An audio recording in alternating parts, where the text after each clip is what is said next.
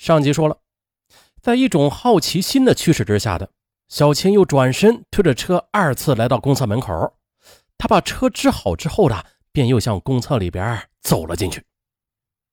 这时已经是后半夜了，厕所里边黑咕隆咚的，周围也没个人影小秦不免心中就有些害怕起来。他慢慢的移着步子，拐进厕所里边的入口处，他马上就看见了那个黑乎乎的物体仍在原处，啊，一动也没有动，就跟刚才看到的时候是一模一样的。他站住了脚，定了定神儿，隔着老远啊，仔细的分辨了一下，没错的，是个人，啊，绝对是个人。他使劲的、故意的咳嗽了两声，他想用这种方法来叫醒对方。可是那个人没有任何反应，他又停了停，壮着胆子说道：“喂，你、你、你怎么躺在这儿啊？”那人仍然是没有任何反应。哎，你，也就在他说话这时，他已经看的是越来越清楚了。啊，那的确是个人，并且好像是睡得很熟，一动不动，似乎一条腿露在外边，另一条腿还套在裤腿里。上衣的扣子也被解开了，而且头发很长，散乱着。小秦更加疑惑了，他鼓了鼓勇气，又蹑手蹑脚的向那个黑乎乎的物体走了过去。他格外的小心着，脚步也迈得像猫步似的。此刻的小秦感到脚底直冒冷气，双腿直打软儿一种恐惧也是袭上心头，他几乎迈不动步子了。他疑惑自己，啊，这自己的脚怎么被什么东西给缠住了呀？他想挣脱，可是由于害怕，这脚就变得更加不利索了。被什么绊了一下，站不稳，一倾斜，咣当一个跟头，向前摔在了地上，摔得胳膊肘生疼。他心里骂了一句：“妈的，啊，怎么搞的？”啊！就在他爬起来那一刹那，他这才发现这脚底下居然绊了一根铁丝。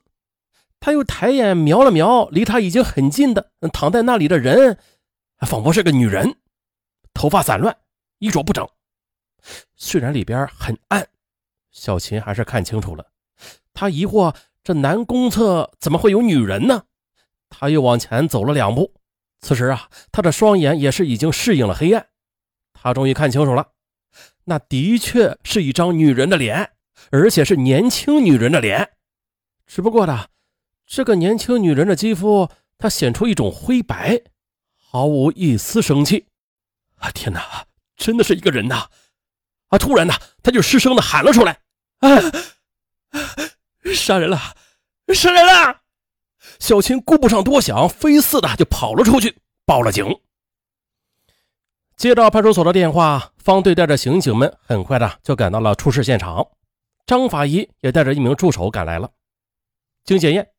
死者是女性，年龄约莫是二十左右，身份不明，身上穿着工作服。死因呢是凶手用铁丝勒住了这个女人的脖子，窒息而亡的。检验也证明了死者曾经被强奸过。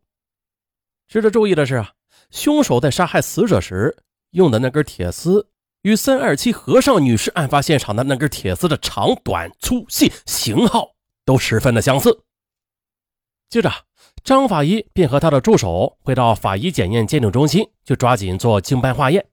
方队则命令队员们以最快的速度去查找尸源，突击侦破。如果女尸的身份一旦被查证属实，则应该立刻的在死者认识的人中去尝试和查找知情者或者凶手。根据死者身着工作服这一点，方队分析了，被害人半夜被人在这里杀害，很可能就是这一带的工人。于是就开始调查了解附近的厂家，在这附近共有三个工厂，而离这个公厕比较近的是一家乡镇企业。这家企业生产效益近年来一直不错，白天夜晚是三班倒，女工也很多，并且呢，这工厂里边只设有一个不大的卫生间，啊，一直不够用。一旦周转不开时，有些班上的女工就会出厂来来到这里。经了解核查，很快的。死者的身份就弄清楚了，被害者正是附近这家乡镇企业的一名夜班女工。根据现场提供的检验证据，刑警们首先是调查了解在这名女工认识的人当中啊，有没有曾经追求过她的男子？这中间就包括那些与这名女工相爱过，后来又分了手的男人，特别是这名女工她不再愿意与男方来往之后，使对方怀恨在心的男人。方队他对我说：“啊，这是基于此类案件，他不排除情杀的可能性的，因为将女被害人杀死这种犯罪行为，一种可能是奸杀，另外一种可能就是情杀了。根据这一推断。”方队手下的侦查员们便展开了广泛而深入的调查，可是几经周折，并没有发现被害女工和什么人有仇，而且啊，被害人也是作风正派，在交男朋友的问题上一向都是非常慎重的，因此不存在情杀和仇杀的可能性。根据这一了解到的情况，既然呢，在被害人的社会交往圈子里。找不到有关凶手的线索的话，那就排除了情杀的可能性了。那也就意味着被害人他根本就不认识凶手的。这也就是说呀，那名色狼他是在对陌生人进行袭击的。此时，张法医那边又传来了一个令人振奋的消息，说呀，经过 DNA 的检测，发生在公厕里边的强奸案与三二七和尚女尸案的精液系同一犯罪嫌疑人。可没过多久的六月十五日，在北京某城乡结合部的一处荒僻的小树林里，警方又发现了另外一具女尸。从女尸体内提取的精斑化验，证实这名女子也被凶手强奸过。警方又进行现场搜索，在距女被害人二十米左右处，发现有被撕毁了的纸屑残片。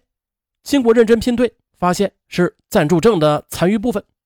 通过这张残余的暂住证，警方很快呢就查出来了，被害人是某歌厅的服务员，并且他曾经以前是因为卖淫而被派出所拘留过。根据法医化验报告，六幺五城乡结合部小树林中女尸与三二七和四六两案发现的那两具女尸有着三个极为相似的特点，那就是第一，六幺五与四六两案凶手他都是用铁丝。将被害者紧勒窒息的作案方法，这说明凶手作案手段相同。第二啊，从两具女尸脖子上的勒痕来看，这铁丝的粗细啊、型号以及软硬程度和形状都与三二七案件发生的铁丝是极为相像的。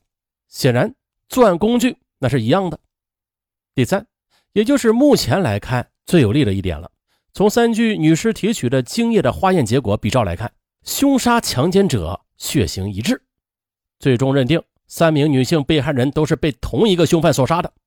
于是呢，这三起强奸杀人案综合起来进行分析，根据这三起女尸案调查结果判断，显然凶手很可能是与这三名被害人是素不相识的，作案动机很简单，就是为了强奸杀人。那既然凶手完全不认识死者，那么由此推断，凶手很可能是采取欺骗或者劫持的手段，将受害者骗到作案现场的。啊，继此两案之后的刑警队会同侦破此案的有关部门和人员多次开会，反复的研究，大家一致认为，此案凶手作案手段、作案工具还有精斑血型都是一模一样，凶手很狡猾。非常隐蔽，在选择作案场地时随意性很强。但是啊，从这几起案件发生的时间来看吧，凶手作案他是有一定规律的。估计凶手隔一段时间还有可能再次出来作案。作案目标很可能是一般工人，也可能是歌厅小姐。为了及时发现凶手的踪迹，方队指示了要密切的去关注夏季夜晚易发案地段。凡是接触到性骚扰的报警电话，都要及时的赶到现场去查看，仔细去甄别犯罪嫌疑人，同时也要注意歌厅里有色情服务的小姐，注意他们最近与什么样的人交往过。在侦破过程中呢，要主动出击，进行夜间巡逻盘查，及时发现可疑人以及那辆宝石蓝的小面包车。可是啊，这案犯他却不等人。当系列案的侦破工作正在获得艰难的进展的时候，那只凶恶的色狼他再次作案了。